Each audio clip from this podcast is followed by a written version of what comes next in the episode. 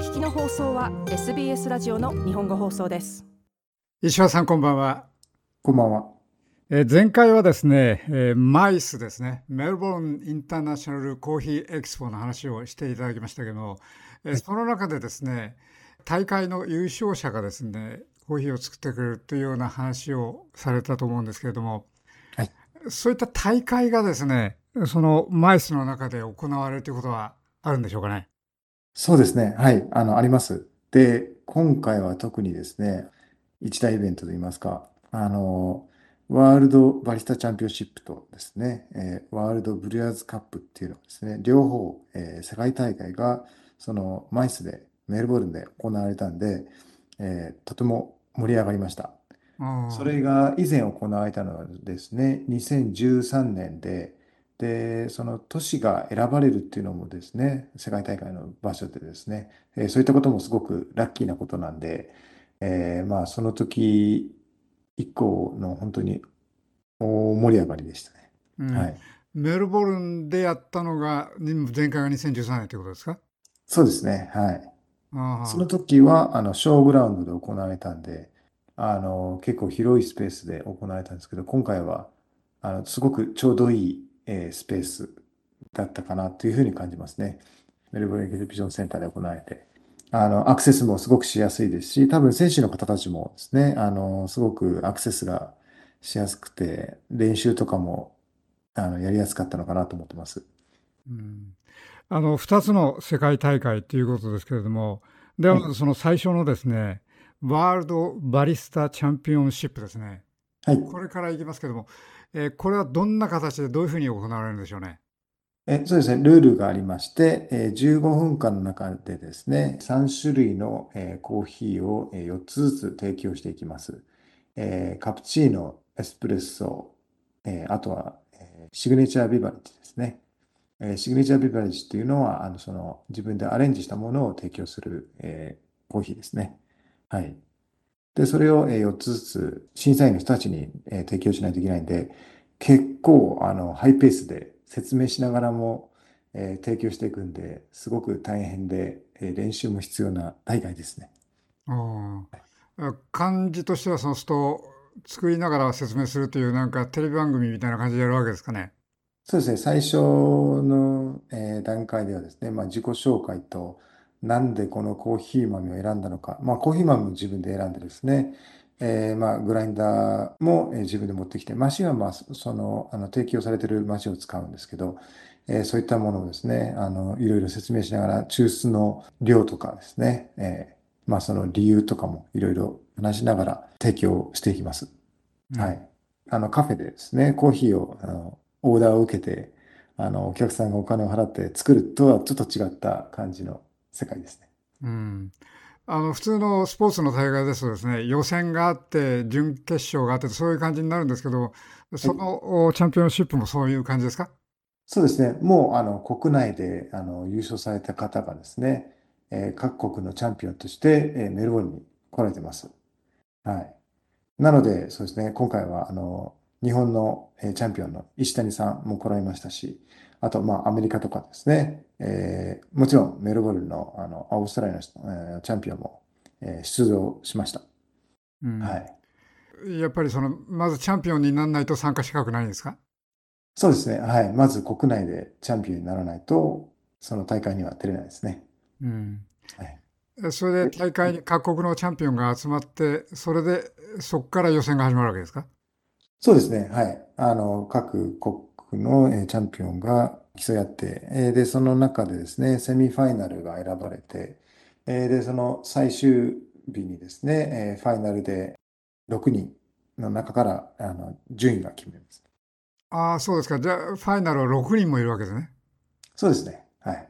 普通ですと、セミファイナルで4人で、はい、ファイナルで2人って、はい、チャンピオン1人っていう感じなんですけども、もっと数が多いんですね。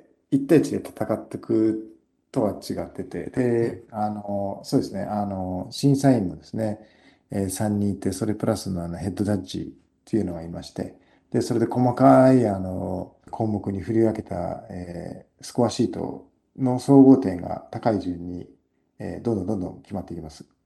そうすると、どっちかといえば種目別にそれぞれあのメダルがあるという感じになるんですか？最終的にそういう細かいジャンルでは優勝するのは一人なんでしょ？そうですね。はい。一応、そのエスプレッソ、カプチーノ、あの、シグネチャービバレッジの部分でもスコアは、あの、つけられるんですけど、その中の総合の点数が高い人が、あの、1位ということになりますね。で、その中にはですね、あの、えー清潔感とかですね、あの、時間内に提供しなくちゃいけないとか、えーそういったものもあったりするんですけどね。あと、プレゼンの、えー良さとか、はい。で、あと、審査に、え伝えた味が実際にその、えーカップの中にあったのかっていうのも、あの審査基準になったりもします。で、今年はどこの国がチャンピオンでした？えー実はですね、あのーメルボルン出身のアクセルっていうですね、あのコーヒーロースターさん、多分ご存知の方も多いと思うんですけど、その、えーそこの、えー出身のアンソニー・ダグラスっていう方が優勝されました。は。はいい。では、でもう、はいもう一つのですね、ワールドブルワーズカップの方に行きたいんですけど、こはいのワールドブルワーズカップというのも同じですか？そうですね。はい。あのーえー予選がありまして、で、えーセミ、あ、セミファイナルはなく、もうそのままファイナルで、で、最終日に行われて、えートップ6がですね、えー最終日に、まあファイナリストとして戦って、競技が行われました。はい。ブレアーズカップもですね、あの、各国の、えーチャンピオンも来られてまして、えーもちろん日本からですね、小野選手が、えー参加されてます。で、えーそうですね、えー今回優勝された方は、えー台湾の、えー女性の方でした。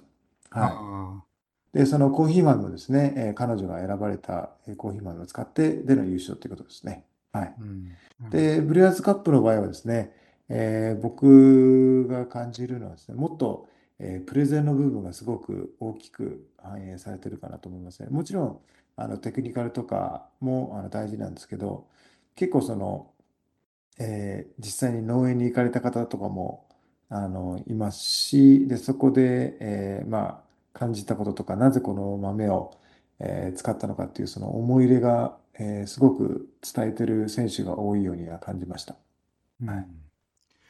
はいこのバリスタチャンピオンシップとですね、ブルワーズカップ、どこがどういうふうに違うんでしょうかね？そうですね。あの、バリスタチャンピオンシップは、あの、その名の通りバリスタなんで、エスプレッソマシンを使って、えーコーヒーを提供します。はい。で、ブルワーズの方はですね、あの、ドリッパー、まあ、いろんな器具を使ってもいいんですけども、自分で持ってきてですね、その、ドリッパーですとか、あとはエアロプレス使われる方もいますし、えーサイフォンも使われる方もいました、今回は。はい。なので、どちらかというと、あの、家庭に近いって言いますか、あの、親しみがあるのはブリュワーズなのかなというふうに思いますね。うん。はい。まあもちろん、あの、ホームエスプレッソマシン持ってる人もいると思うんですけど、はい。ドリッパーは、あの、一般の方も普通に買えたりするんで、はい。その選手が使ってるドリッパーとかもですね、実際に買ったりすることもできるんで、身近なのかなというふうに思います。あの、エントリーの数はどちらが多かったですか？そうですね。バリスタの方が多かったと思います。はい。お客さんどうでしょう？お客さんはどちらの方が多かったでしょうかね？えーそうですね。やっぱりバリスタの方が多かったですね。両方とも結構盛り上がったと思います。あの、サポーターの方たちもですね、あの、えーその国から来られてる方たちも結構いらっしゃったんで、えー台湾の選手のシェリーの時はですね、えーもうすごい人数で、あの、立ち上がって、あの、旗とかも持ってて、あの、大盛り上がりでしたね。ああ、なるほど。はい世界、さすが世界大会ですね。そうですね。はい。やっぱりその国を代表してきてるんで、はい。バリスタになりたい若者って結構いると思うんですけれども、はいそういう人たちってそういうところをなんか垣間見るチャンスはあるんでしょうかね？そうですね。そこで影響を受けて選手になった人っていう人たちはすごく多いです。もう本当に多いです。誰か、だどこどこの選手に影響を受けて、あの、僕も大会に出たっていう人もやっぱ多いんで、すごく大事だなと思います。特にそうですね。あの、オーストラリアの場合は、まあ、マイスとか見ても思ったんですけど、もう、もう少し一般の人が入ってくれればいいなというふうには感じましたね。